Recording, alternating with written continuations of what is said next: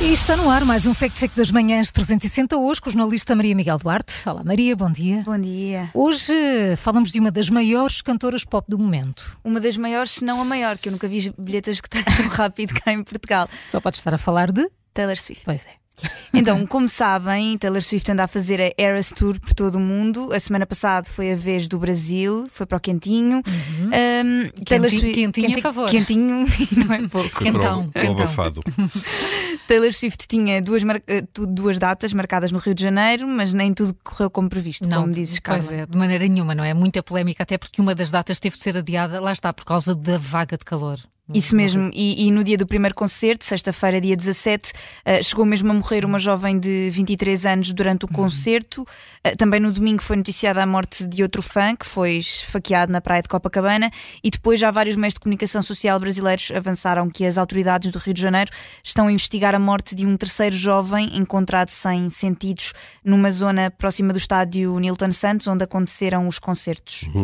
E para além desses, desses acontecimentos relativamente trágicos, qual é então a nova polémica que envolve a Taylor Swift? Então, pelo meio de todos estes casos, eh, começaram a circular publicações no Facebook que diziam que a cantora se dirigiu aos fãs do Brasil a dizer, a dizer que fica feliz que a sua música chega a lugares com gente pobre e depois no final tem mais neira que eu não sou autorizada a, a dizer. Anda lá, pá, voltar connosco. Quando não Quando estás, estás aqui aqui ainda não à estás à vontade. vontade. Estás à vontade.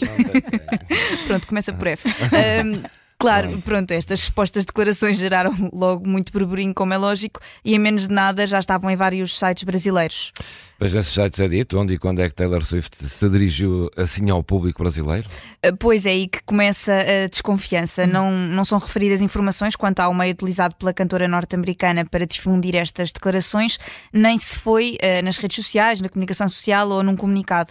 Também não fica explícito quando foram ditas. Então, ah, Maria, essas declarações surgem assim, sem qualquer contexto. Sim, sem contexto nenhum, mas se fizermos uma pesquisa rápida pelas últimas declarações da cantora, o único resultado que temos é o comunicado que fez depois da morte Uhum. da tal fã de 23 anos, uh, que morreu num- num dos seus concertos. Por isso o carimbo é. Vermelho. Vermelho. Não existe qualquer registro que Taylor Swift se tenha referido aos franjas brasileiros como gente pobre e. E fogo! Carimbo Vermelho, feito check da Rádio Observador com a Maria Miguel Duarte. Amanhã voltamos a olhar para as notícias que circulam nas redes sociais.